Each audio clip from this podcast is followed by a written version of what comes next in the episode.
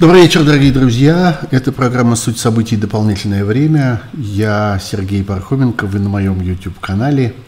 Как обычно, в это время, в 9 часов вечера по Москве, мы с вами, с вами обсуждаем события недели. Больше тысячи человек уже ждут этого разговора. Я этому очень рад и надеюсь, что число наших зрителей, как обычно это бывает в моих стримах, будет вот так же расти все время, пока идет этот разговор. Э, здесь работает э, чат – как обычно, я вижу, что кто-то уже интересуется, буду ли я сегодня материться. Отвечаю, что буду обязательно материться, если будет для этого достаточный повод, потому что я считаю, что для журналиста чрезвычайно важно уметь пользоваться всей палитрой выразительных средств родного языка, пользоваться ей достаточно, э, так сказать, э, профессионально, э, со вкусом, с пониманием и так далее. Тогда, когда этого, когда это стоит использовать. Так что я совершенно этих своих возможностей не стесняюсь, тем более, что здесь мы с вами говорим совершенно бесцензурно, здесь ничто на нас не давит,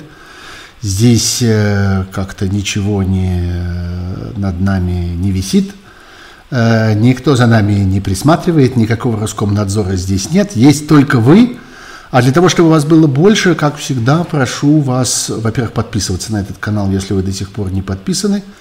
Во-вторых, ставить вот эти самые лайки, которые чрезвычайно полезны для распространения канала. Поверьте, что это вовсе не, э, не э, просто предмет, так сказать, какого-то тщеславия автора. И лайки эти мне нужны не для того, чтобы спросить у вас, ты меня любишь? Скажи, что ты меня любишь. А, чтобы можно было рассчитывать на большую аудиторию вас, моих дорогих зрителей.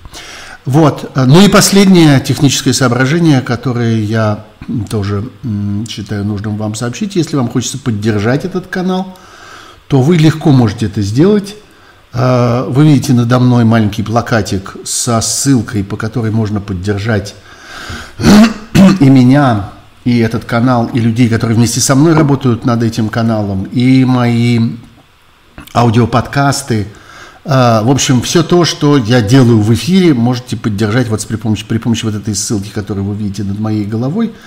А она предназначена главным образом для тех, кто находится за пределами России. А если вы находитесь внутри России, то обратите внимание на те ссылки, которые есть в описании этого стрима, вот там вот внизу. И э, там есть и Patreon, и ссылки для однократных э, пожертвований. Пожалуйста, этим всем воспользуйтесь. Ну вот, собственно, на этом могу считать,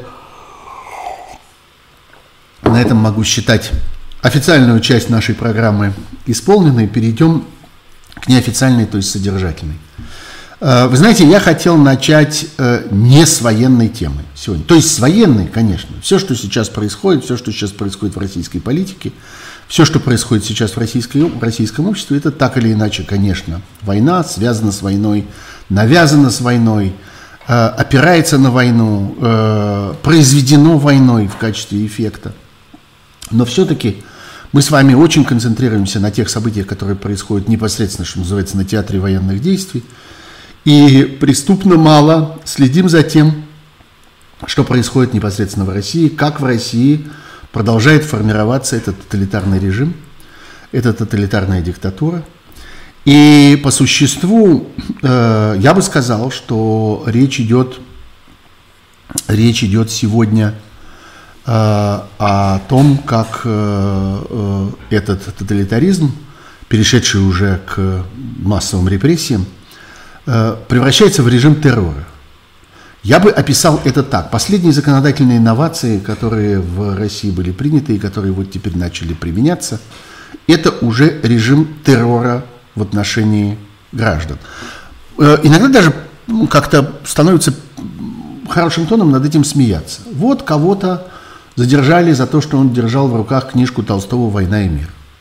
А вот э, предъявили претензии Илье Яшину за то, что он вспомнил плакат времен времен э, демонстрации по поводу с осуждением Вьетнамской войны, на котором было написано э, «воевать за мир – это все равно, что трахаться за девственность». А вот еще э, кто-то просто стоял с плакатиком «Нет фашизму» или «Миру мир» или еще что-нибудь вроде этого. Это, в конце концов, забавно, до какой степени полиция, разнообразные каратели, Росгвардия и прочие, прочие нервно реагируют на такие безобидные вещи и так далее, и так далее.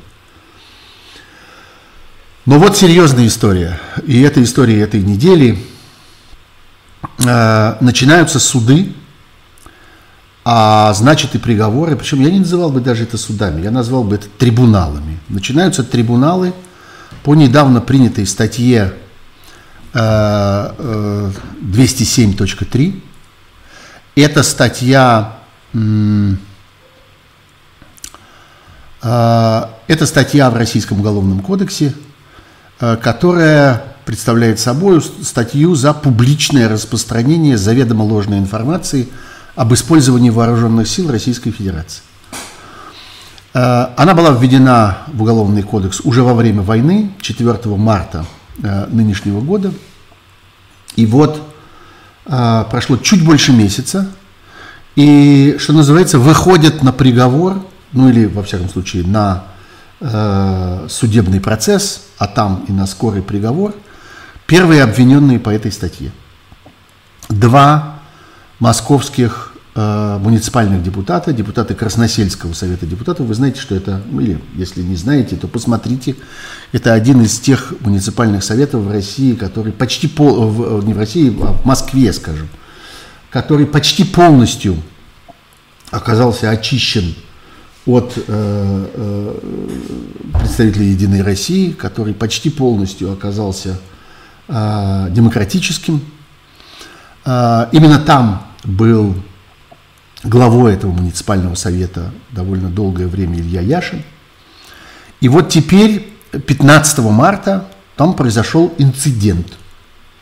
15 марта, через 11 дней после принятия этой самой статьи Уголовного кодекса, инцидент заключался в том, что на очередном заседании этого совета депутат э, Горинов э, предложил своим коллегам э, встать и э, устроить минуту молчания э, в память о погибших в Украине детях.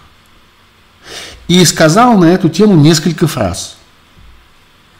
Э, вот Алексей Горинов, я его хорошо знаю, потому что он, в частности, принимал участие в работе последнего адреса проекта, в котором я работаю на протяжении многих лет в Москве.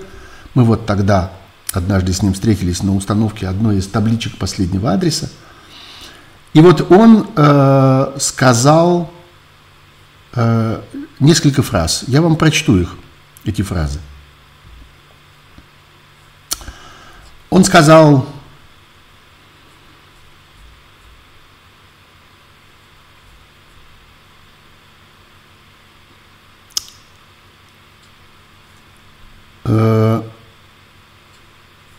Я ищу этот текст, простите, пожалуйста. А, некоторое время тому назад мне удалось его раздобыть. Ищу, ищу, и сам текст не нахожу. Но давайте я вместо него а, а, вот, я нашел этот текст.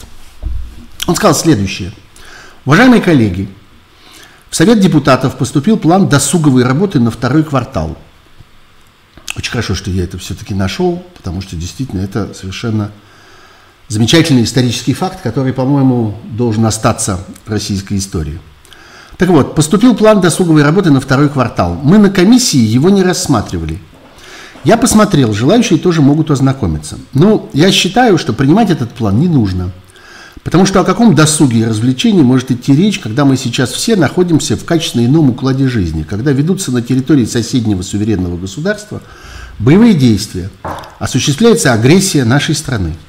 Вот скажите, пожалуйста, о какой, о каком конкурсе детского рисунка может идти речь и об организации танцевальных программ, приуроченных ко Дню Победы, когда у нас каждый день гибнут дети – я для информации скажу, что около 100 детей погибло в Украине, и дети становятся сиротами, и внуки и правнуки участников Второй мировой войны сейчас брошены в пекло этих боевых действий на территории Украины. Я считаю, что все усилия гражданского общества должны быть направлены только на то, чтобы остановить войну и вывести войска России с территории Украины. Вот что сказал Алексей Горинов на заседании этого самого э, Совета депутатов муниципального округа Красносельского района города Москвы. А вот как это выглядит в обвинительном заключении, э, на основании которого его будут судить в ближайшие дни. В настоящий момент он находится э, в СИЗО, принято решение о вот такой мере пресечения для него. Он получил два месяца без одного дня почему-то, один месяц и 30 дней ареста. И э, э, он обвиняется вдвоем вместе с еще одним депутатом, с э, Еленой Котеночкиной.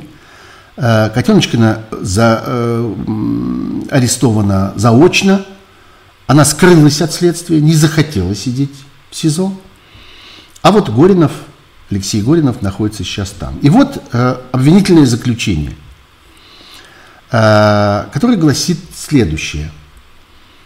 Как следует из обвинительного заключения, при проведении пятого заседания Совета депутатов муниципального округа э, э, Горинов и Котеночкина, действуя умышленно – осознавая противоправный характер и общественную опасность своих действий, предвидя неизбежность наступления общественно опасных последствий в виде подрыва авторитета и дискредитации действующей государственной власти и вооруженных сил РФ. Вы сейчас держите в голове, да, вы вспоминаете, что он сказал на самом деле. Я вам только что это зачитывал.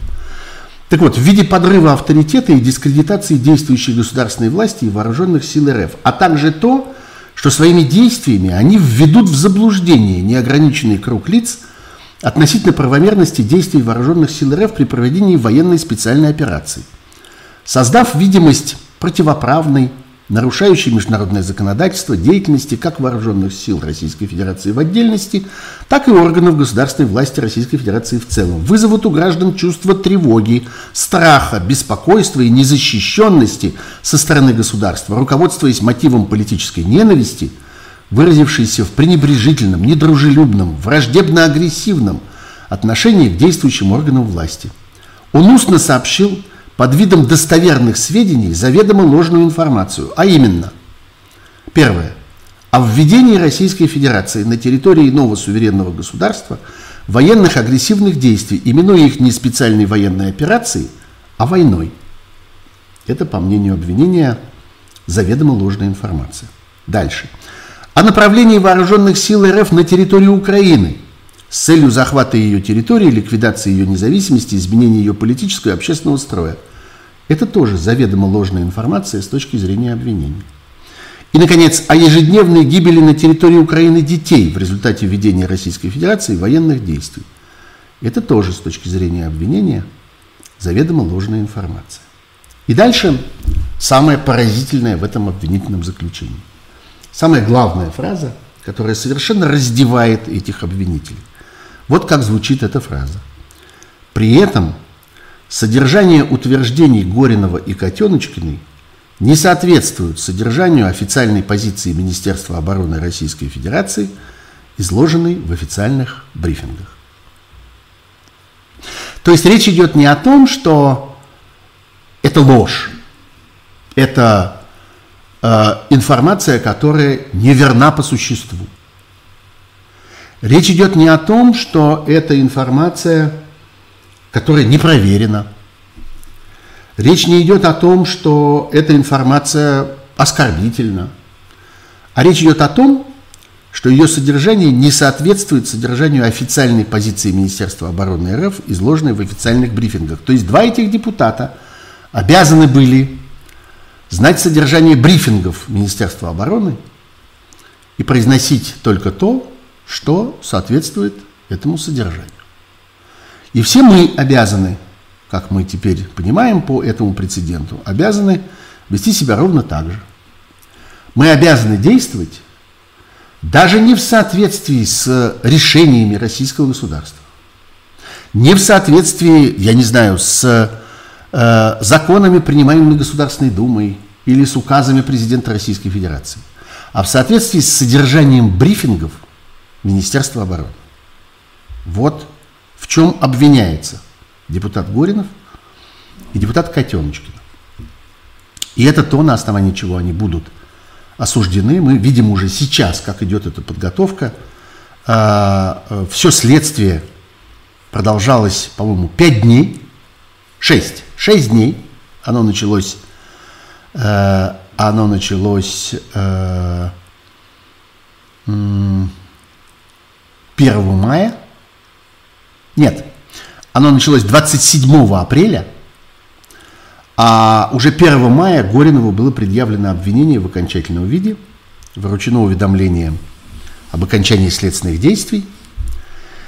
И э, вскоре после этого э, защита и сам Горинов были даже ограничены во времени в ознакомлении с этими материалами. Им дали в общей сложности 6 дней. Вот 6 дней длилось следствие, и 6 дней им дали на то, чтобы познакомиться с этими материалами. Вот так идет подготовка к этому суду. И у нас нет никаких оснований рассчитывать на то, что суд в этой ситуации вдруг вынесет решение э, о том, что это абсурдное, бессмысленное, бессовестное обвинение, и что э, наказывать человека на основании того, что его мнение, его точка зрения, его гражданская позиция – не совпадают с брифингом Министерства обороны, наказывать в уголовном порядке, а я напомню, что эта статья предполагает наказание до 10 лет лишения свободы. От 5 до 10 лет с лишением права занимать определенные должности или заниматься определенной деятельностью, еще и дальше на срок до 5 лет. Так что вот так выстраивается сегодня террористический, теперь уже не просто тоталитарный, но террористический в том смысле, что построенный на терроре по отношению своего собственного населения, построенный на страхе своего собственного населения режим в Российской Федерации. И это первая тема, о которой я хотел бы говорить э, в этой сегодняшней, в этом сегодняшнем стриме, в этой сегодняшней программе. А, а дальше давайте все-таки вернемся к, собственно, военным событиям.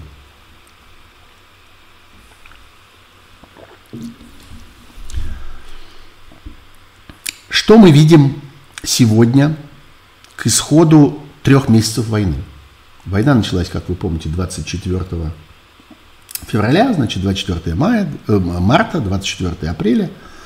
Ну и вот совсем скоро, через 10 дней, 24 мая, будет 3 месяца. Конечно, мы можем подвести некоторые общие итоги. Чего добился Владимир Путин, зовем уж один раз свихнувшегося российского диктатора по имени, как-то для ясности, чего он добился за эти неполные три месяца. Конечно, полезно сравнивать эти его достижения с теми задачами, которые он, во всяком случае, декларативно, так как он сам об этом заявлял, ставил перед началом этой войны. И главной задачей, как мы помним, было достижение стратегической стабильности, обеспечение интересов безопасности Российской Федерации. Прежде всего, во взаимоотношениях с НАТО, при э, преодолении угрозы того, что НАТО приближается к российским границам, создаются какие-то базы, накапливается оружие вблизи российских границ, оказывают помощь недружественным России государством. Вот вы помните весь этот комплекс обвинений, опасений и, я бы сказал, озабоченностей, как это называется на дипломатическом языке, которые были высказаны э, довольно давно уже и которые достигли своего апогея в декабре минувшего года, когда были обнародованы вот эти вот два знаменитых э, ультиматума, которые почему-то назывались проектами э, договоров о, о взаимной безопасности, один с Соединенными Штатами, другой с НАТО, вы помните эту всю историю. Параллельно началось э, накапливание э, э, сил э, российской армии вблизи украинских границ. Параллельно началось сооружение всей этой машины агрессии, что немедленно было обнаружено натовской и американской разведкой, об этом было громко заявлено, и теперь уже, на самом деле, это никакой не секрет, теперь уже довольно Э, довольно откровенно э, представители этих разведок и вообще представители администрации американской и натовского руководства говорят о том, что они делали это намеренно. Они делали это потому, что они не хотели создать для российского руководства и для российского диктатора возможности выполнить его замысел, который был им виден совершенно ясно. Замысел заключался в том, чтобы создать какую-то провокацию, чтобы организовать какую-то мнимую атаку с другой стороны и э, на основании этого начать агрессию. Они хотели вынудить российского диктатора атаковать, так сказать, в сухую, на голом месте, без какой бы то ни было э, провокации, которую он сам пытался организовать, и им это удалось. Э, российское руководство не стало организовывать этих провокаций, а пошло э, в атаку, пошло в эту агрессию, пошло в эту наступательную операцию без какого бы то ни было повода.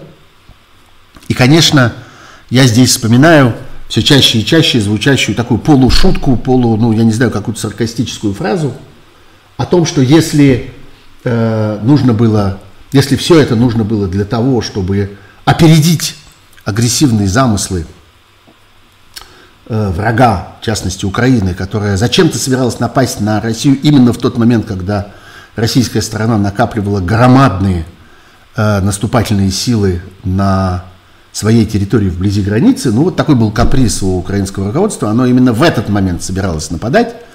Ну так вот, надо же было, наверное, дождаться этого момента все-таки.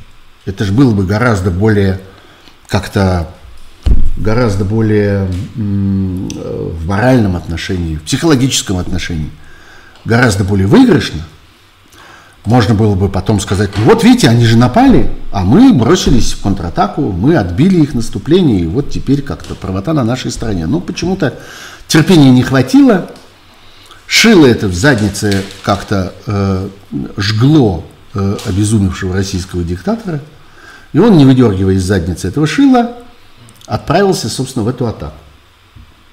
Так вот, э,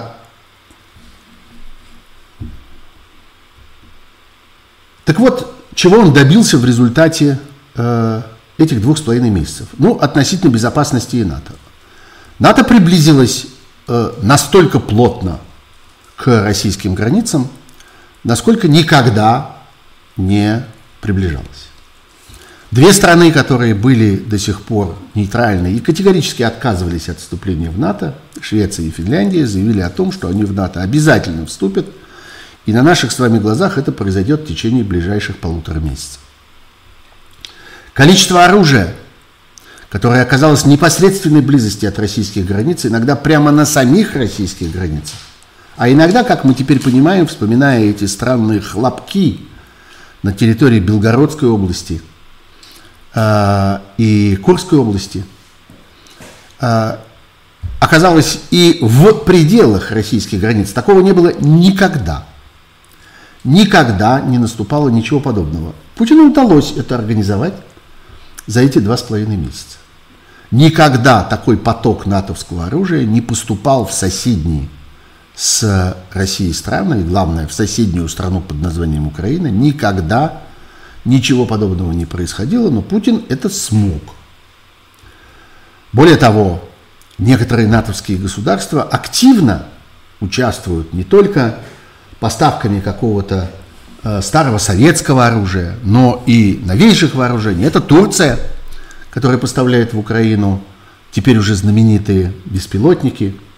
Это теперь Великобритания и скандинавские страны, которые поставляют противотанковые э, системы, э, все вот эти э, системы, вот эти переносные ракетные комплексы, а теперь тяжелую артиллерию, дальнобой, дальнобойную артиллерию, вот эти знаменитые гаубицы. Никогда не было ничего подобного. Путин этого добился. Второй задачей, как мы помним, было приведение Украины и украинского населения в состоянии дружбы и сотрудничества с Российской Федерацией. Нужно было вернуть Украину и вернуть украинцев в то положение, в то состояние, в котором они были бы союзниками России, были бы близки России, находились бы в, так сказать, глубоком взаимопонимании с Россией. Путину удалось за, две, за два с половиной месяца превратить Украину в, во врага России, а украинский народ в народ, ненавидящий Россию и страстно желающий его уничтожения. Надо сказать, что это обоюдное чувство. Огромное количество людей в России мечтают сегодня не просто о приведении Украины в какой-то воображаемый порядок, а мечтают об уничтожении Украины, о том, чтобы Украина была стерта с лица земли как государство, о том, чтобы украинцы были истреблены, о том, чтобы украинская национальная, языковая, историческая, какая угодно идентичность были бы навсегда уничтожены. За два с половиной месяца диктатору удалось добиться этого результата. Ну и, наконец, последнее, не по важности, а просто по счету, э, стратегическое решение, стратегическая задача, которая стояла перед этой операцией, поднять авторитет России, сделать снова Россию э, влиятельнейшим э, в мире государством – Э, продемонстрировать, что Россия способна настаивать на своих интересах, навязывать свою волю, добиваться своих задач.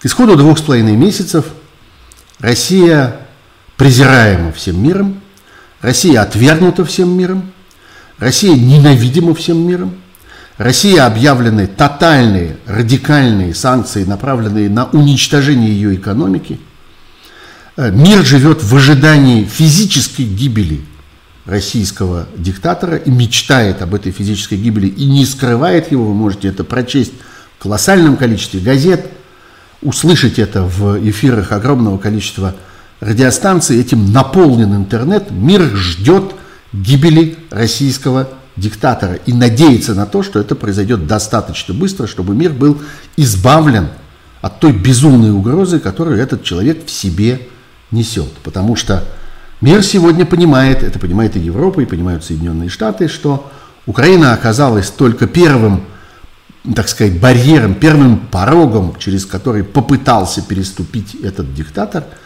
И он, несомненно, попытается продвигаться дальше, если почувствует в этой ситуации свою силу. И именно это э, причина и объяснение того, э, с какой Э, интенсивностью европейские страны, НАТО, Соединенные Штаты помогают сегодня Украине, понимая, что Украина прикрывает их собою от дальнейшего наступления. Вот этого тоже добился российский диктатор за два с половиной месяца войны. Вот такие результаты этого наступления.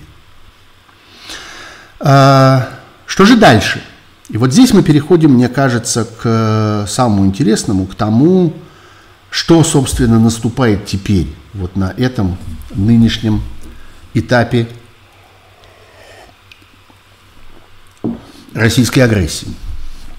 Я бы сказал, ну, это вот мой анализ, это мое понимание ситуации. Я прошу относиться к этому вот именно так, как к тому, как я на эту ситуацию смотрю, и что я вижу в ней, и что я готов даже не прогнозировать, я вообще не, небольшой любитель разных прогнозов, а что я вижу в ней, как некоторую органическую ее часть и как некоторый естественный, естественный, э, естественную тенденцию, которая в этом во всем содержится. Я бы сказал так, что российская агрессия, как это может быть не парадоксально звучит, перестает сегодня быть агрессией. Война переходит в совершенно другую стадию – я думаю, что та победа, которая не случилась к 9 мая, которую так, так сказать, гнали к 9 мая, мая о которой так э, много говорили до 9 мая, и которая была так нужна этому самому российскому фараону к 9 мая, чтобы продать ее в качестве окончательной победы своему населению, он не добился ее. И мы видели 9 мая его унижение, мы видели его бессилие, мы видели, что ему нечего сказать людям, и все, что он из себя выдавил по существу, это то, что он не виноват, не мы первые начали, на нас напали, нас обидели, это не я, и вот все дальнейшие, так сказать, вариации на эту тему. Я думаю, что сегодня, тогда, когда эта победа оказалась недостижимой, дальнейшие планы атаки, наступления российской армии являются по существу имитацией. Я думаю, что никакого дальнейшего наступления, никакой э, атаки на Донбассе, в Донецке, Луганске не будет. Никому нахрен не нужен. Ни Донецк, ни Луганск. Им нужна вот эта линия с юго-востока э, на юг и на запад, вот эта дуга, грубо говоря, от э, южных частей Харьковской области до Приднестровья, включая Одессу. Я думаю, что стратегической точкой давления российских агрессоров, стратегической точкой нападения, стратегической точкой захвата становится Одесса. Это очень принципиально, потому что сегодня Одесса – это разрыв в этой линии Новороссии, которую пытается построить российский агрессор. Именно этой линии он будет добиваться и он будет ее защищать. Я думаю, что война сейчас переходит в совершенно другую стадию. Россия окапывается на этой линии. Россия намеревается держать эту линию. Вот весь этот Херсон, часть э, Запорожской области, часть э, Донецкой области, э, прошу прощения, э, ну, Днепровской области, часть Николаевской, часть Одесской и Приднестровья. Вот это они будут держать, они будут пытаться закрепиться долговременно на этой территории. Конечно, это будет тем или иным образом оформляться политически. Мы уже видим, например, в Херсонской области мы видим заявление о том, что она будет присоединена, к, войдет в состав Российской Федерации. Правда, это чрезвычайно мутно сегодня заявлено, абсолютно непонятно, что в точности они там хотят, то ли они хотят быть отдельным субъектом Российской Федерации, то ли они хотят войти в какой-нибудь э, субъект внутри Российской Федерации, внутри какого-нибудь субъекта. Э, и говорят это люди, которые, в общем, служат более или менее для публичной трепотни, люди, которые в реальности не э, контролируют там ситуацию. Это вот это самое военно-гражданское оккупационная администрация, которую Россия там навязывает. А, но, тем не менее, понятно, что какие-то политические решения они попытаются принять. А, может быть, с референдумами, может быть, без, может быть, просто административно, может быть, явочным порядком. Но задача заключается в том, чтобы закрепить эту линию. И чтобы перевернуть ситуацию таким образом, чтобы, знаете, как в том старом анекдоте, пусть теперь у Рабиновича голова болит – Пусть теперь украинская сторона становится в позицию атакующей. Пусть теперь украинские вооруженные силы задумываются над тем, где взять четырехкратный или пятикратный перевес, который необходим для атаки. Пусть теперь они думают о том, как им атаковать, брать на себя инициативу и отбивать обратно эти территории. Дело в том, что вот эта вот истина, которую мы с вами э, э, с, со слов огромного количества разных военных экспертов, аналитиков, специалистов по э, обороне и безопасности теперь уже освоили, что никакая армия в мире не умеет брать города. Никакая армия в мире не умеет отбирать города. Во всяком случае, брать и отбирать их чисто, так, чтобы не уничтожать местное население, так, чтобы не выглядеть зверьем, так, чтобы не выглядеть палачами – так, чтобы не уничтожать местное население. Никто этого не умеет. Ну вот, пусть теперь украинская армия этим и займется. И тут выясняется, что то главное преимущество, которое день за днем получает сегодня украинская армия, преимущество в современных вооружениях. Это уже факт. Сегодня мы можем говорить, что украинская армия совершенно определенно вооружена лучше, чем российская. Она получает колоссальный поток западного оружия – Каждый отдельный ее солдат вооружен лучше, защищен лучше, лучше, что называется, приработан, слажен, есть такой, такой военный термин слаживание, слажен со своими соседями на линии фронта или в зоне боевых действий. Э, украинская армия точно устроена сегодня лучше российской. Это видно. Но Это оружие, которое она, она получает, это оружие предназначено главным образом все-таки для уничтожения наступающих сил противника. Все эти дальнобойные гаубицы, все эти зенитно-ракетные и противотанковые носимые ракетные комплексы, зачем они нужны? Они не нужны для наступления, они нужны для того, чтобы отражать чужую атаку. А вот теперь вопрос, а можно ли при помощи этих высокоточных гаубиц, стреляющих на 40 километров, отбить назад Херсон? Это как? Они для чего нужны в этой ситуации? Я думаю, что мы увидим с вами, как российская армия занимает в буквальном смысле, занимает, заполняет собою эти вновь занятые, оккупированные города и села, встает буквально на улицах и площадях, предлагая этим дальнобойным гаубицам обстреливать себя в этих обстоятельствах и в этих условиях. Мы увидим это. И это будет колоссальным совершенно, колоссальной проблемой для украинской армии, которая окажется перед этой необходимостью возвращать себе свою территорию. Потому что сейчас сюжет этой войны очень прозрачен, очень ясен. Есть агрессор, есть э, атакующая сила зла, э, а есть люди, которые защищают свою землю. Эта вещь, э, я бы сказал, очень понятная, психологически очень точная, психологически очень простая и совершенно не случайно моральная поддержка всего мира находится сегодня на стороне Украины.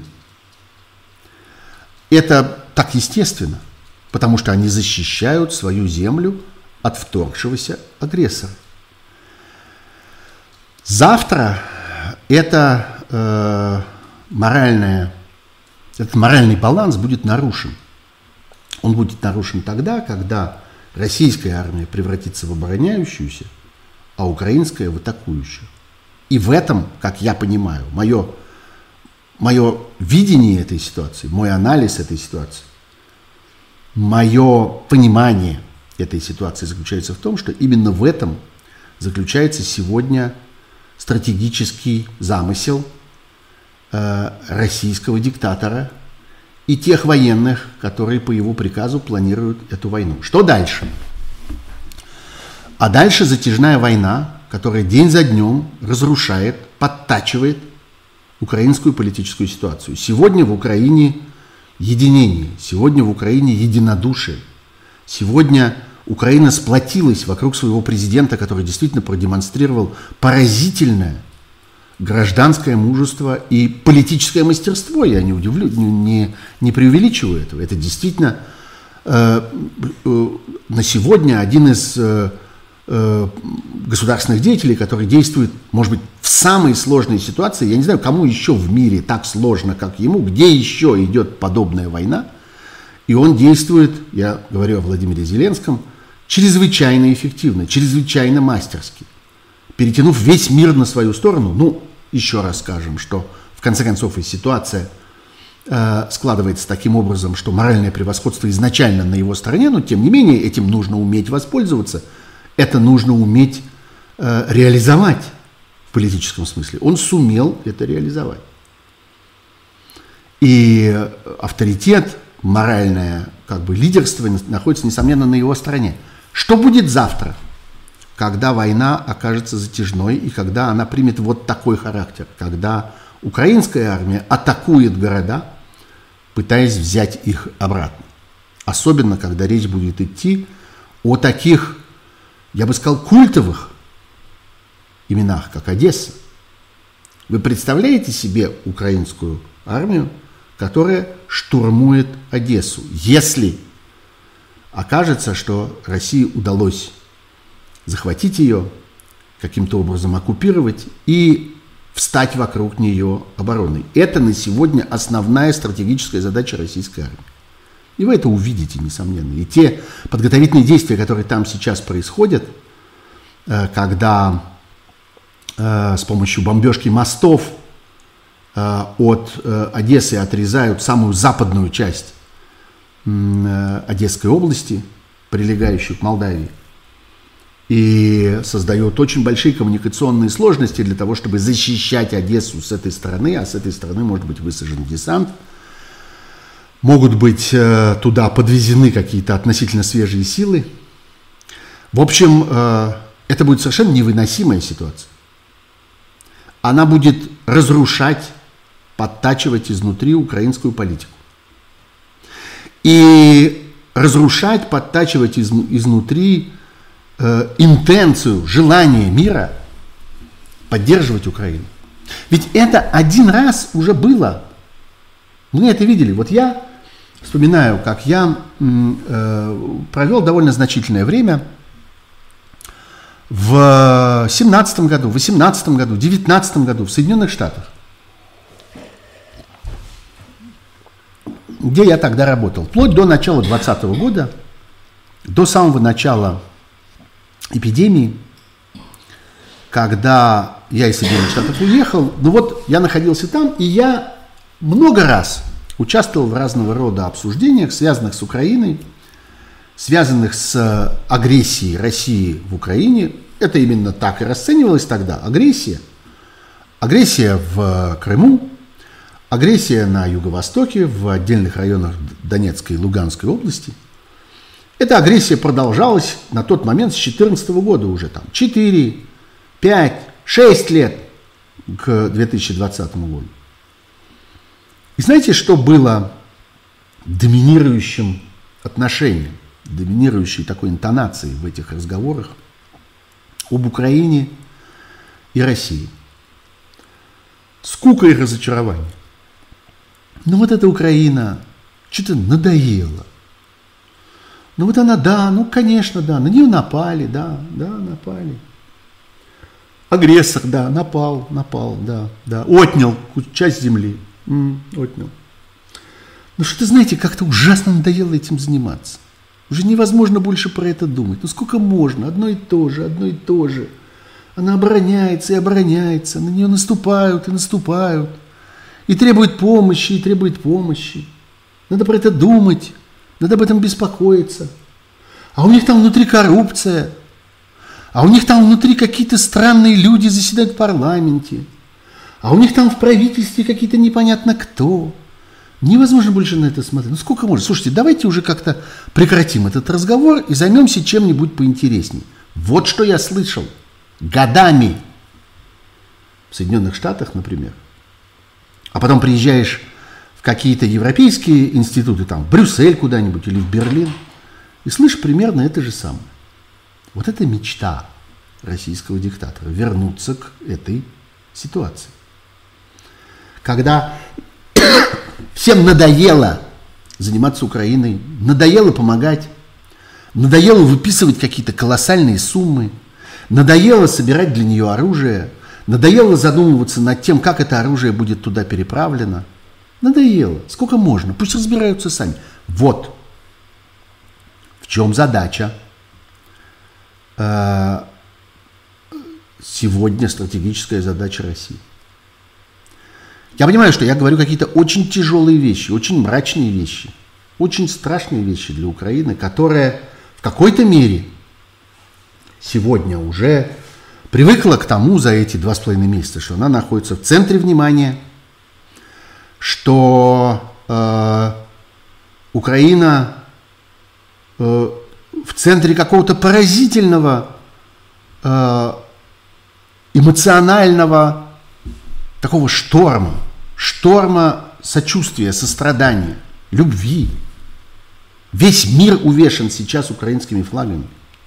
Весь мир принимает э, украинских беженцев. Загляните на сайт любого Министерство иностранных дел сегодня, европейского, любой европейской страны, любой. И найдите там э, раздел, посвященный правилам въезда. Эти разделы как-то сильно распухли за последние пару лет, потому что на протяжении этой последней пары лет они были битком набиты всякими ковидными ограничениями. Вот, надо такие прививки, надо такие тесты, а этим разрешаем въехать, а этим не разрешаем въехать, а этим по таким только поводам, а этим с ограничениями, а этим ни за что на свете. Сегодня эти разделы выглядят так. Они открываются все разделом, так, такой главкой про Украину. Там написано «Для украинских граждан никаких ограничений». За исключением украинских граждан, вот все вот эти вот там какие-то проблемы, сложности, требования и так далее, за исключением украинских граждан. А украинские граждане, пожалуйста, въезжают без ограничений, без проблем, без этих осложнений. Это стало привычным, и это поразительная мировая солидарность. Мы ну, я никогда в жизни не видел ничего подобного. Я в этом вижу какое-то удивительное доказательство того, что мир все-таки способен в критических ситуациях, в страшных ситуациях, в ситуациях угрозы, во всяком случае, как-то собираться и выдавать вот такие решения, которые идут иногда даже в разрез с какими-то политическими традициями. Но есть довольно закрытые страны, довольно суровые, довольно какие-то неприветливые, которые не любят, когда в них ездят и как-то выстраивают какие-то границы, сложные визовые ограничения и так далее, и так далее. Чего этого мы не видим сегодня? Украина привыкла к этому. И э, с этим будет очень трудно расстаться. И это, несомненно, будет приводить к внутренним кризисам внутри Украины. Об этом надо говорить. Об этом очень тяжело говорить, очень грустно говорить. Чувствуешь себя человеком, который как-то стоит в углу на, на свадьбе, кругом все как-то обнимаются, э, поднимают тосты, а ты стоишь такой где-то в тенечке и мрачно смотришь на, на этот праздник. Я понимаю, что я вот в такой таком положении сегодня, и я уверен, что найдется огромное количество людей, которые меня будут осуждать за это, которые будут говорить, что я паникер, которые будут говорить, что я как-то сею тут зернышки пессимизма. Помните, была такая прекрасная фраза у Василия Шукшина в одном из его фильмов. А, тем не менее, на ситуацию надо смотреть здраво. Украине предстоит очень тяжелый период период, когда начнется война не на уничтожение, а на выматывание. Конечно, это обернется и экономическим кризисом. И, конечно, это приведет к тому, что экономическая э, помощь мира Украине не сможет перекрыть собою весь тот ущерб, который Украине э, эта ситуация будет наносить.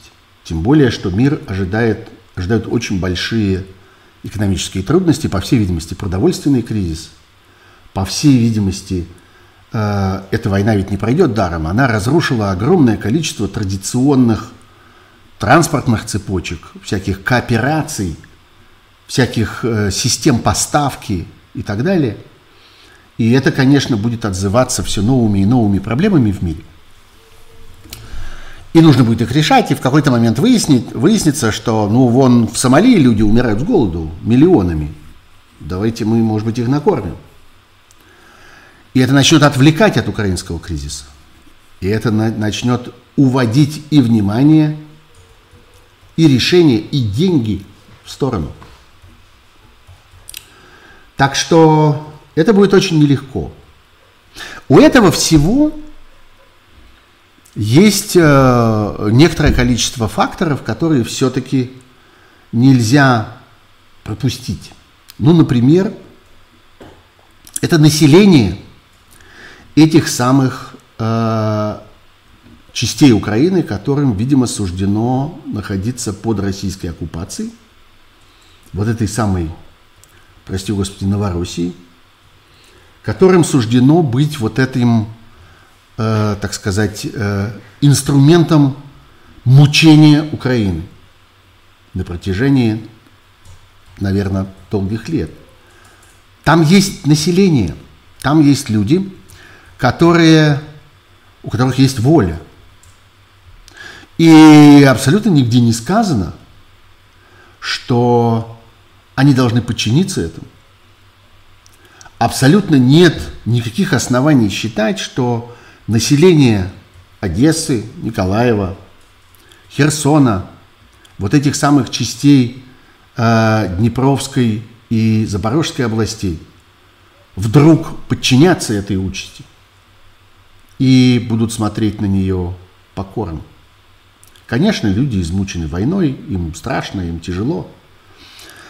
Но э, я уверен, что в них, мы это видим сегодня в Мариуполе, мы это видим в окрестностях Киева, в окрестностях Харькова, в окрестностях Чернигова, там, где никто не подчинился агрессору, там, где не было не то, что никаких встреч с цветами и с хлебом солью, но не было ни малейшей воли или, наоборот, безволия, проявленного населением для того, чтобы допустить к себе агрессора.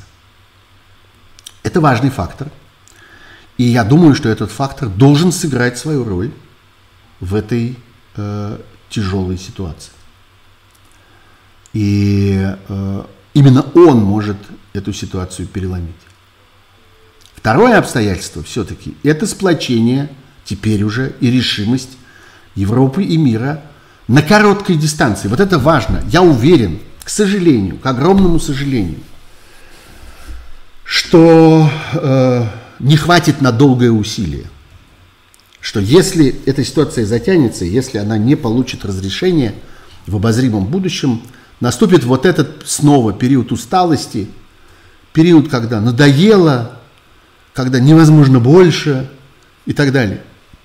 Но на достаточно коротком э, участке, на короткой э, дистанции это возможно. Мы видим сегодня те усилия, которые предпринимают Соединенные Штаты и Европа, все более и более сплоченная Европа. Да, есть исключения, есть Венгрия, которая пытается упереться, э, не допустить э, очередной, очередного этапа санкций, заблокировать или затормозить какие-то решения? Ну да, много вложено было в этого Орбана. Большие были усилия положены, большие деньги потрачены на то, чтобы воспитать из этого Орбана человека, который работает на Россию, будучи премьер-министром одной из крупных и влиятельных европейских стран, одной из важных держав Восточной Европы. Вот в этом регионе Венгрия вещь серьезная. Но даже такие страны, которые считались слабым звеном в европейском сообществе и сателлитами России, такие как Греция, Кипр, совершенно так не выглядят. Ну да, они не, не в первых рядах, они не в первом ряду окопов, но э, они ведут себя абсолютно корректно сегодня. Есть страны, которые реально зависимы от э, российских поставок э, нефти и газа, сильно зависимы, такие как Австрия, такие как Германия. Они постепенно приходят к идеям европейской солидарности. И сегодня спросите у кого-нибудь про Северный поток-2. Кто-нибудь хочет в Германии разговаривать про Северный поток-2? кто-нибудь задумывается о том, что Северный поток-2 можно было бы как-нибудь использовать, как-нибудь облегчить это бремя Германии, которая так нуждается в российском газе. Где это все? Нету. Никто, ни, ни одна живая душа больше про это не разговаривает. И сегодня совершенно понятно, что идея эмбарго, важнейшая идея лишения э, российского агрессора – просто реально сил для того, чтобы продолжать свою агрессию, продолжать свою атаку, эта идея становится не просто какой-то широко обсуждаемой, она становится доминирующей, она становится в общем решенной. Вопрос сегодня только в сроках. Ну да, вот есть какое-то количество экономистов, которые там собрались вокруг этой знаменитой группы в Стэнфорде. Я подробно рассказывал об этом пару передач назад которые доказывают очень убедительно, очень профессионально, но сталкиваются, тем не менее, как бы с эмоциональной реакцией такого недоверия, отрицания. Так вот, они доказывают, что э, в эмбарго нет ничего страшного, что его можно преодолеть, что ущерб можно смягчить, что он будет продолжаться, этот ущерб недолго, что он окажется совсем не таким сильным, как э, принято про это говорить. А, и э, с этим можно справиться. И можно найти альтернативные источники. И вы видите, как э, бросился министр иностранных дел России Полит Воробьянинов, бросился в, в Арабские Эмираты, в Алжир. Что он делал там в Алжире? Что за странная такая поездка? Алжир какой-то. Что там, там чего ему в Алжире? Там э, финики самые вкусные в мире, я помню. Я был в Алжире. Изумительной красоты город. Финики, кускус. Такой кускус, какого в мире больше не найдешь. Он что, за кускусом туда поехал? Нет.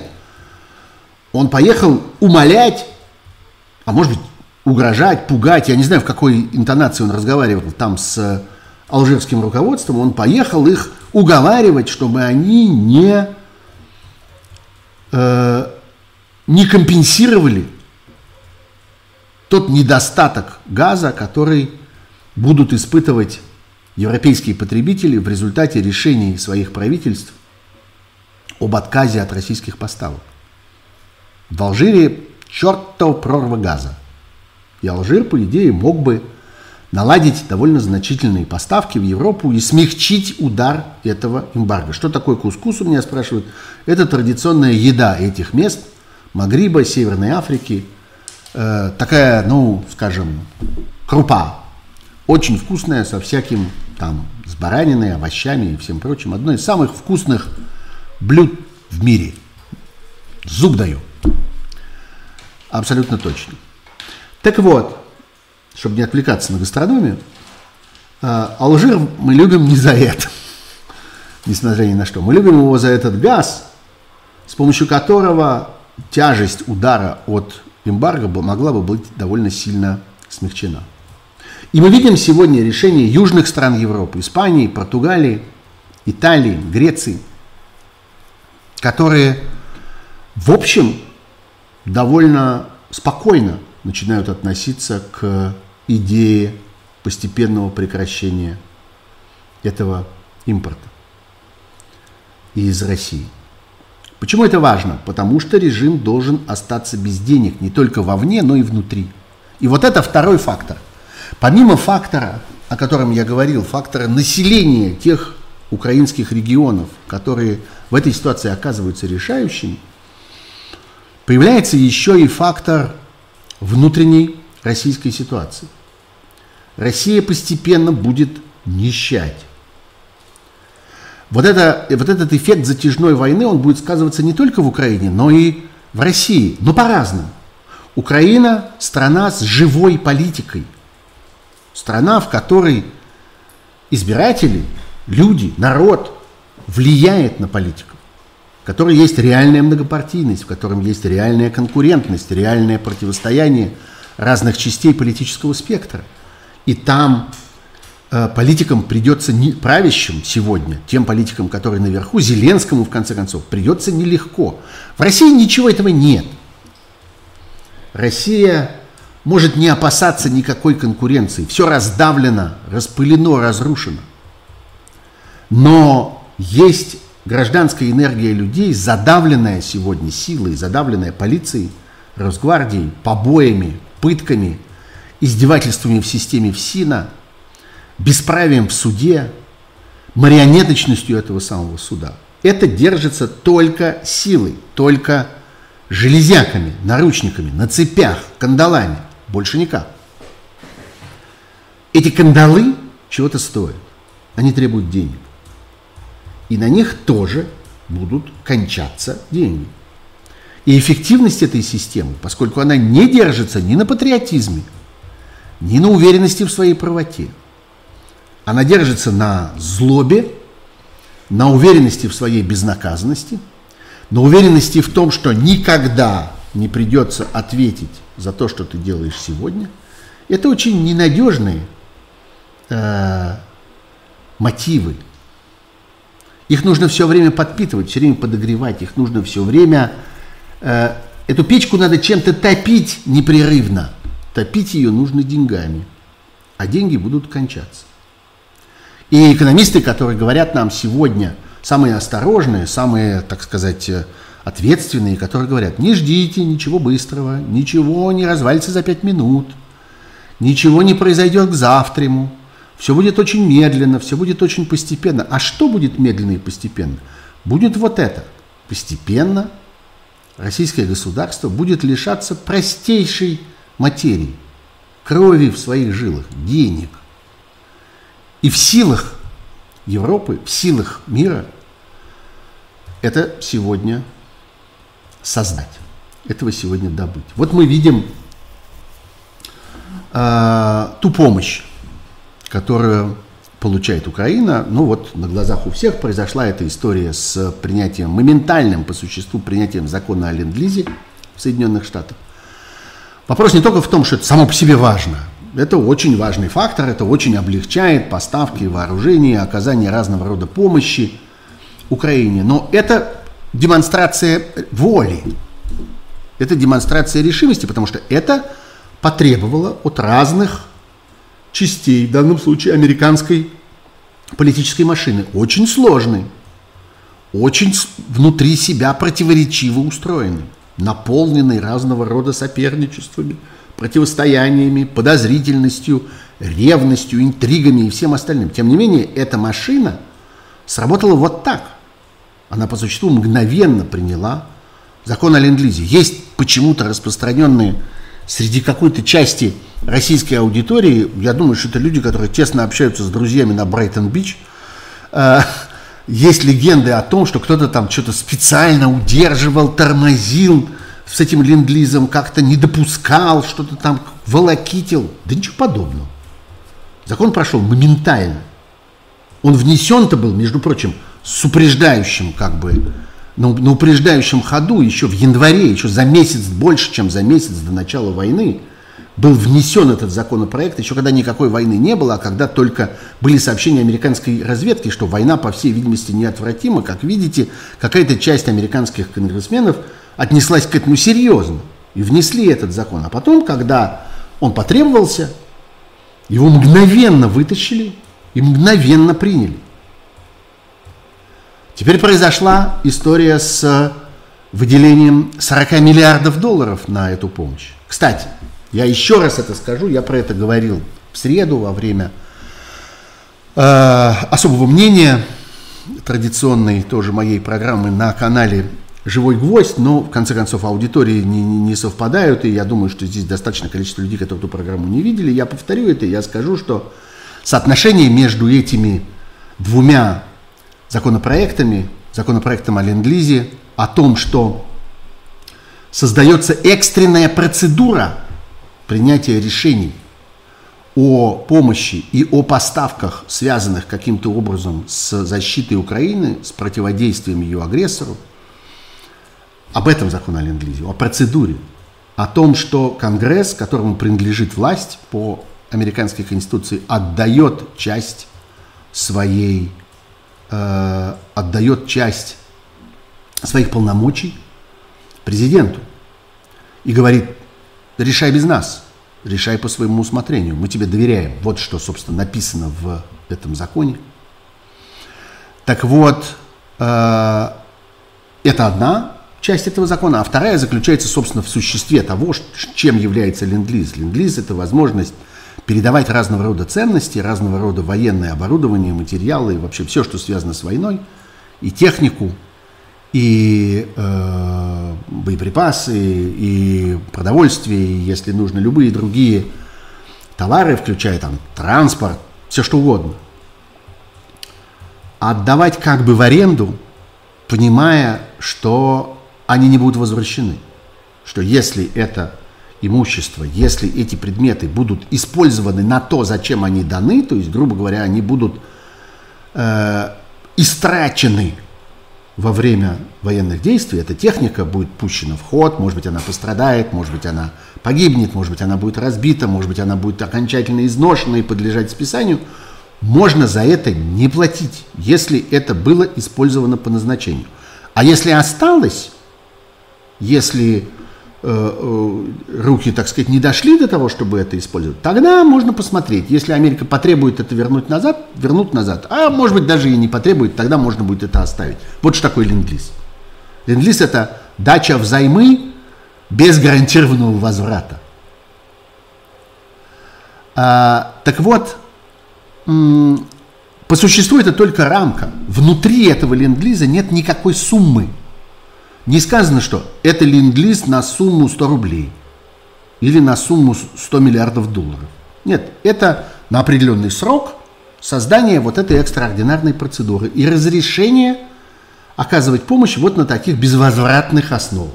А дальше, отдельно от этого, принимается один закон, другой, пять, сколько угодно. Законы о том, а, собственно, сколько будет помощи. Вот сейчас речь идет о 40 миллиардах. Это колоссальная, беспрецедентная сумма.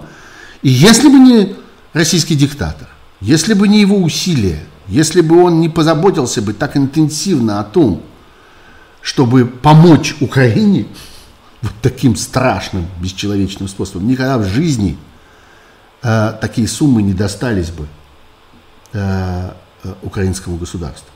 Этот закон очень близок к своему принятию. Тоже как-то меня совершенно истрепали тут уже вопросами о том, что такое случилось. Нашелся какой-то сенатор, который заблокировал этот закон. Что же теперь будет? Сколько же это будет продолжаться? Послушайте, никто этот закон не заблокировал.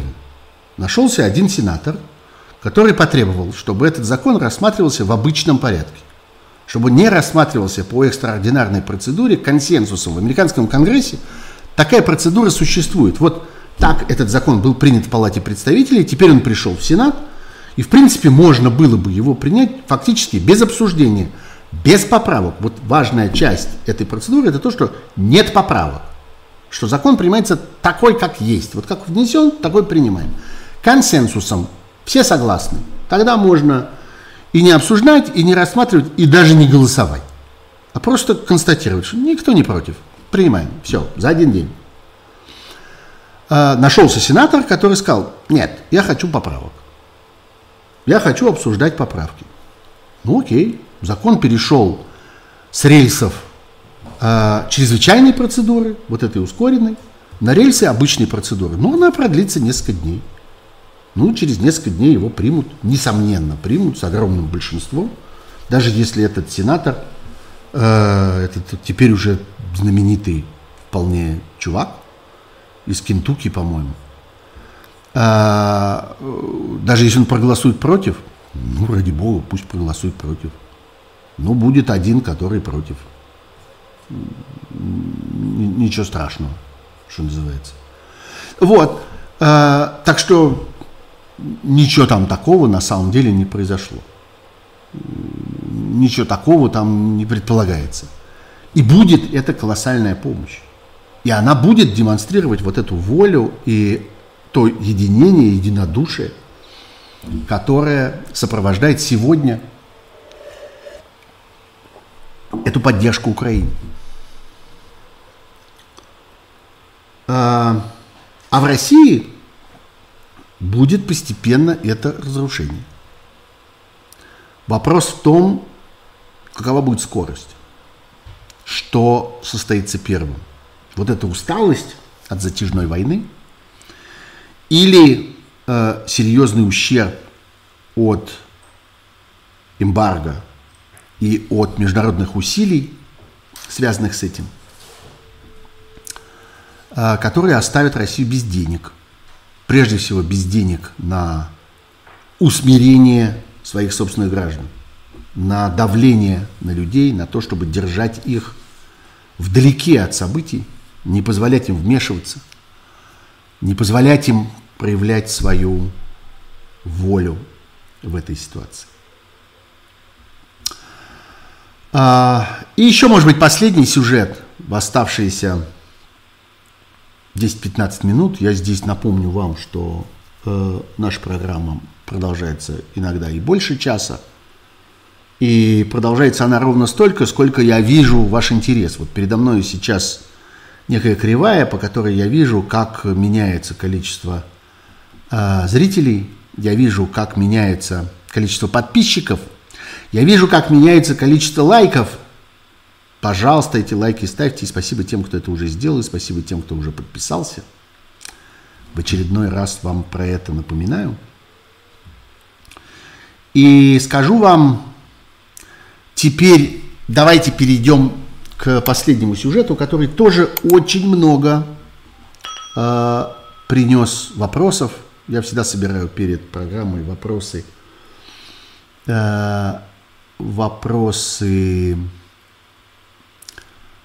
и в своем телеграм-канале Пархом Бюро, и в моем фейсбуке. Это то, что касается э, списка 6 тысяч негодяев, который создал большой резонанс в российских верхах. И в частности, среди, собственно, самих негодяев. Потому что мы видим, что задача этого списка не просто организовать э, персональные санкции для каждого, кто внутри него находится, но для того, чтобы дать знать этим людям, что сейчас наступил тот момент, когда они должны задуматься о своем собственном будущем, о том, что будет после, о том, с чем они останутся тогда, когда вся эта история наконец перевернется как страница. И реакция не заставила себя ждать. Вот э, минувшей ночью мне позвонил один мой знакомый, человек, с которым я был шапочно знаком, я вам не назову его имени. Но вы хорошо знаете этого человека, это один из э, традиционных, стандартных э, говорильщиков в бродячем цирке Владимира Соловьева. Вот знаете, там у него есть некоторое количество этих самых так называемых экспертов. У него там есть политологи, у него там есть военные специалисты, у него там есть специальный дрессированный еврей огромного размера. Э, разные у него там есть люди. И вот один из них, человек, которого мы бесконечно видели годами говорящим в этом цирке дрессированных негодяев, позвонил мне сегодня ночью и э, стал меня как-то просить, чтобы я заступился за него, чтобы я связался с теми, кто готовит этот список, чтобы я сообщил им, что он, этот человек, давно уже перестал ходить к Соловьеву и вообще с ними со всеми не согласен – и вообще всегда, когда там бывал, всегда выступал за Америку. Всегда защищал Америку. А что ж теперь-то? И я сказал этому человеку, что я не буду никому звонить ни за кого заступаться, но что он, если хочет, может написать на сайт. Там есть э, почта. Может написать на сайт Э, собственно, Фонда борьбы с коррупцией, и там покаяться, и продемонстрировать то, что называется деятельным раскаянием, публичным. А там посмотрим. Может быть, это деятельное раскаяние окажется достаточным для того, чтобы в этих списках его не оказалось. Это очень хороший э, знак – и уверяю вас, не мне одному по ночам звонят эти люди, встревоженные.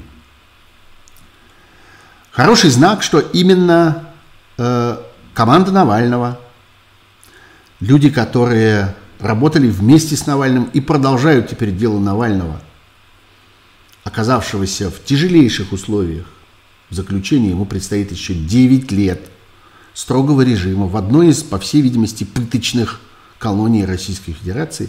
Очень хорошо, что именно эти люди оказались источником этой инициативы и оказались начальным звеном этого мирового механизма э, включения персональных санкций. У меня спрашивают, ну вот, э, собственно, два дня тому назад или вчера объявлено о том, что Алина Кабаева, предполагаемая гражданская жена свихнувшегося диктатора и предполагаемая, так пишет западная пресса об этом, мать по меньшей мере, это хорошая формулировка, по меньшей мере троих его детей, оказалась под санкциями, и ее бабушка оказалась под санкциями. А вот у нее еще есть сестра, которая не оказалась под санкциями, как же так? А вот у нее еще есть мама, которая не оказалась под санкциями, как же так? И это значит, все санкции не настоящие. Хочется сказать этим людям – Потерпите. Разбираются. Разбираются, потерпите. Всем хватит. Еще эти люди всей своей толпой будут скрываться в джунглях Филиппин после серии пластических операций, как-то в надежде, что их там не найдут. А спецслужбы всего мира будут их оттуда вылавливать и в клетках вести на суд. Как это было с нацистскими преступниками и как их вылавливали. Кого в Парагвае, кого в Аргентине, кого где. Так что хватит всем. Так вот, это очень хорошо, что именно э, команда Навального, именно сотрудники Навального, люди, которые в политическом смысле воспитаны Навальным, мы можем на них в этом смысле рассчитывать, мы можем надеяться на их эффективность. Именно они оказались источником этой процедуры. Вот, собственно, два дня там, нет, опять не два дня тому назад, а один день тому назад, вчера произошла очень важная встреча, о ней как-то было открыто сообщено. Встреча в Брюсселе, где руководитель этой команды вместе с юристами этой команды встречался с двумя весьма высокопоставленными деятелями э, э, Европейского Союза. Э, это был Жозеп Барель, глава, ну, скажем, назовем это так, Министерства иностранных дел Европы и некоторые его сотрудники, а также Гиверховстад, очень влиятельный евродепутат и глава э, одной из самых э, активных, самых многочисленных и самых э, интенсивно работающих э, фракций в Европарламенте. Это Альянс либералов и демократов за свободу. Есть такая группировка – в хорошем смысле слова, в Европейском парламенте. И этот Верхофстадт интересен еще тем, что он, вообще он бельгийский политик, он даже был премьер-министром Бельгии довольно долго, до 2008 года, лет 10, по-моему. А, так вот, этот Верховстат а, руководил комиссией по расследованию геноцида в Руанде от имени Европейского парламента. И он очень хорошо понимает, те роли, которые в этом геноциде играли разные деятели этого африканского региона. Какую роль сыграли военные, какую роль сыграли политики, какую роль сыграли тамошние олигархи, ну там же тоже были олигархи, но в общем какие-то богатые люди, влияющие на власть, а какую роль сыграли пропагандисты – и это очень важное, очень полезное знание, потому что, конечно, то, что происходит в России, и то, что привело Россию к этому краху, в значительной мере, дело рук вот этого, пожалуй, самого отвратительного, ну, конкурирующего, пожалуй, только со спецслужбами, там, я не знаю, с ФСБ, с Росгвардией, с разными наемниками, вот, ну, с теми, кто непосредственно убивает людей, вот прямо своими собственными руками убивает. Такие люди есть в системе российской диктатуры. Она бы не могла без них существовать.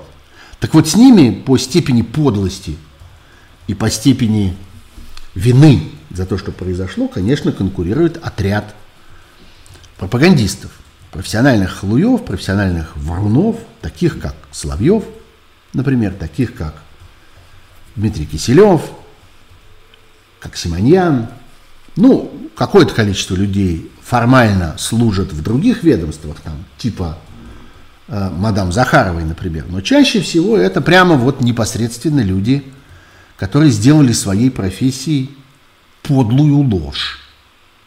И хорошо, что со стороны европейских организаций э, этим будет заниматься и уже занимается, как мы видим по этой встрече, подробности, которые я вам раскрывать не буду, они мне там в какой-то мере известные, но Могу вам только сказать, что э, эта ситуация двинулась вперед и вступила в свой следующий важный этап, с этапа первичного составления этого списка, который, надо сказать, продолжается. Вы видите обновления в нем, и вы будете видеть их э, на, регулярной основе, как-то будут дополнять тех, их именами тех, кого там не хватает, будут удалять тех, кто оказался там случайно, будут, может быть, принимать решения о тех, кто продемонстрирует вот это самое пресловутое деятельное раскаяние – но помимо работы над списками, которая происходила до сих пор, собственно, со вчерашнего дня началась еще другая работа. Работа над реализацией этих списков. И мы можем с вами быть уверены, что господин Соловьев, утративший все свои визы и все свои виллы на озере Кома, сколько бы их у него там ни находили – недолго еще будет оставаться в одиночестве в этом своем интересном положении. А впрочем, я думаю, что мы с вами э, не только его, э, этих певчих петухов, будем наблюдать, которые звонят по ночам и спрашивают, как организовать деятельное раскаяние, но и его самого увидим. Обязательно, потому что разбираются, потерпите, съешьте Рафаэлку, все в этом смысле будет хорошо. Вот, ну э, давайте я посмотрю на вопросы, которые мне... Э, Лилия спрашивает у меня, а кого бы вы внесли в этот список? Ну, вы знаете, я точно не имею к этому списку и к составлению его никакого отношения. Я здесь сторонний, хотя и заинтересованный, так сказать, благодарный наблюдатель. Я, в общем, пока всех в нем вижу. А кого в нем не вижу, пару буквально человек, например, из того же самого Соловьевского окружения, ну так те находятся на пути туда, я нисколько не сомневаюсь, что эта неточность будет в ближайшее время исправлена, потому что я вижу этот механизм, знаю о нем, о том, как он работает, и, в общем, вполне могу понадеяться. Я думаю, что с этим списком все будет хорошо. Главное пока, вот, ну, стратегически, чего мне в нем не хватает, мне в нем признаться не хватает, но над этим, как я понимаю, тоже работают люди. Мне в нем не хватает э, той части, которая касается более подробно науки и образования. Я считаю, что эти люди сыграли большую роль в разложении и уничтожении российского государства и российской общественной жизни. И они, конечно, тоже должны за это ответить. Не только те ректоры, которые подписывали это знаменитое письмо в поддержку агрессии, их там несколько сот человек, это, конечно, чудовищное зрелище. Ректоры российских вузов, которые подписывали это. Но и всякая академическая публика, всякие директора научных институтов, всякая профессура, я думаю, что эти люди тоже сполна должны ответить за то, что они сделали. И вот стратегически мне не хватает их. А что касается всяких пропагандистов, то там с этим и так все в порядке, а будет уж совсем хорошо. Потому что я вижу, что работа идет в совершенно правильном направлении. А, очень много вопросов, на самом деле, про попытки сохранить лицо Путина. И в этом как-то довольно часто обвиняют Макрона на основании того, что вот буквально недавно Зеленский э, в одном из своих интервью раскрыл Э, историю о том, что вот э, в его разговорах с Макроном э, звучала такая тема, что вот надо Путину дать возможность сохранить лицо, пойти на какие-то уступки и так далее. А он совершенно не согласен. Ну и немедленно поднимается какой-то громадный гриб каких-то обвинений по этому поводу, что Макрон предал, оказался проституткой, как он смел и так далее. Вы знаете, я должен вас здесь немножечко как-то охладить ваш пыл. Ну вот ровно так же, как люди возмущаются тем, что целые несколько дней там какой-то законопроект пребывает в американском конгрессе, вот здесь я должен сказать, вы знаете, так устроены парламенты. Парламенты вообще склонны обсуждать то, что внутри них происходит. Парламенты обычно интересуются тем, что они принимают и за что они голосуют, и в этих обстоятельствах им обычно бывает нужно хотя бы несколько дней на то, чтобы вникнуть в законопроект. Поэтому не удивляйтесь, что не все парламенты на свете действуют как Российская Государственная Дума, которые пинком отправляют законопроект, и через пять минут они ее принимают. Вот ровно так же и в этом случае. Вы знаете, что касается там Макрона и его предложений э, сделать уступки, позволить Путину сохранить лицо и так далее. Вообще вот так устроена мировая дипломатия. Вот не так, как Лавров. Не, я полагаю, торг здесь неуместен. Не вот это вот то, что он, то, что он ляпнул. А, о, прекрасно. Человек, который звонил мне сегодня ночью, слышали, звяк был такой. Вот человек, который звонил мне сегодня ночью, имя которого я вам не назвал, он сию минуту мне написал, что большое спасибо, что посоветовали мне э, как-то пойти и написать на этот адрес. Я сделал это, сказал он. Ну, молодец. А теперь деятельное раскаяние. А теперь публично. Потому что иначе не бывает. Если ты лаял у Соловьева на глазах у всех, то и раскаиваться нужно на глазах у всех, а не звоня мне по ночам. Или сочиняя сейчас мне эти записки. Публично. Это значит на публике, чтобы всем было видно. Да, так вот, я возвращаюсь к дипломатии. Дипломатия – это не то, что вот этот вот, который сегодня в очередной раз нахамил журналистам, велел им разговаривать. Вы видели эту сцену? Нет, найдите. Этот Воробьянинов, одному из журналистов, который обращался к нему воп- э, с вопросом, сказал, с павлинами разговаривай. А дело было там в каком-то парке, в котором пасутся какое-то количество павлинов – ну, меня, честно говоря, удивила эта сцена, потому что мне показалось, что журналист как раз и разговаривал с Павлином в этот момент. Он как раз обращался с вопросом к Павлинам. Там шел Павлин по фамилии Воробьянинов и Павлиниха Захарова рядом с ним. Вот он этих двух Павлинов и спрашивал. Так вот, не это дипломатия. Дипломатия – это когда влиятельный европейский политик обращается к другому европейскому политику и говорит, послушайте, не считаете ли вы нужным э, сделать кое-какие уступки вот здесь, для того, чтобы сохранить агрессору возможность выскочить из этой ситуации. Как вы про это думаете? А тот ему на это отвечает, да вы знаете, нет, я, пожалуй, не считаю это нужным. Я не думаю, что, что нужны какие-то уступки. Я не думаю, что надо ему позволять сохранять лицо. Пожалуй, я с вами не согласен. Ну вот они так это обсуждают и решают, что нет, не будем делать уступки. Пожалуй, на самом деле, да, не надо. Окей, обсудили, постановили, перешли к следующему вопросу. Так это нормальным образом устроено. Люди обсуждают разные варианты, иногда рискованные, иногда парадоксальные, иногда не первыми приходящие на ум. Ну, обсуждают, бывает. Вот так. Так что тоже вопрос, который как-то все бросились на этого Макрона. Не бросайтесь на Макрона, он не сделал ничего плохого. Он предложил тему для обсуждения. И правильно сделал. Вообще люди обычно так и делают.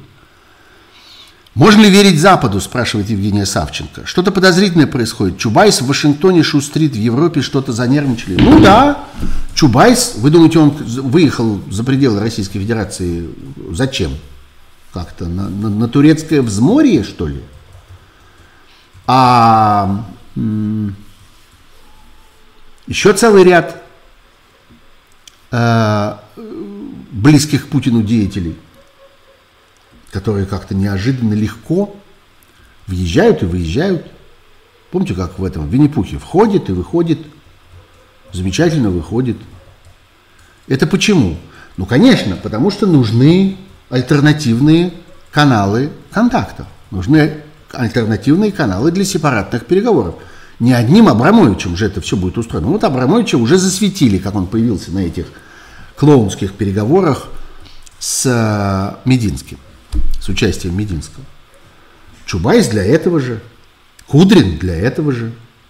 Я, в общем, пожалуй, согласен с тем, что и Улюкаев, которого спешно выпустили из тюрьмы, вполне может быть для этого тоже употреблен. У него есть своя отдельная, э, отдельная репутация. Я не удивлюсь, если в какой-то момент мы увидим интенсивную езду на Биулиной по всему миру. Она будет не банковские дела обсуждать. Она будет не ставку Центробанка и не курс доллара обсуждать. Она человек, у которого есть своя отдельная репутация, достаточно высокая – Она пользуется уважением в разных политических, финансовых, экономических кругах. И я не удивлюсь, если она в какой-то момент там окажется. Я думаю, что на эту позицию сейчас огромное количество стремится людей. Но э, нет никаких оснований пока э, считать, что кто-то пытается выпустить российского диктатора из ловушки, в которой он оказался. Потому что шантаж применением ядерного оружия э, показался для мира слишком серьезным. Я думаю, что э, то, что эти слова фараон держал во рту на протяжении нескольких недель и позволял своим халуям тоже об этом разговаривать, и не обрывал их, и это то, что ему не простят. Я думаю, что, несмотря на то, что существует это, существует по-прежнему и в разных ситуациях просыпается эта идеология, а давайте не будем его дразнить, давайте не будем его раздражать, давайте, ну знаете, ну да, вот в, рядом с сумасшедшим лучше не хлопать в ладоши, он может как-то испугаться резкого звука, может как-то броситься, забиться, удариться головой э, об угол стола. Не надо. Не надо резких движений делать вблизи психа. А, ну вот. Э, это существует, несомненно. Но ни о каком прощении, ни, ни о чем-то, чтобы там выпустить его из зубов, нет. Об этом речь сейчас не идет. А, пока, я думаю, никто и условий э, его просто исчезновения. Я думаю, что на самом деле все, что он может обсуждать, объективно говоря, это условия исчезновения. Ну вот это известная как-то в истории фортель, когда диктатор вдруг куда-то делся. То он был, как-то его нет, что, что-то мы не можем найти, что-то мы ищем, ищем и никак. Ну вот когда-нибудь может быть, ему удастся добиться того, что с ним начнут об этом разговаривать. О том, чтобы его вот там выпустить действительно куда-то там, в Филиппины, я не знаю, в Индонезию. Какое-то вот такое место. Но до этого далеко.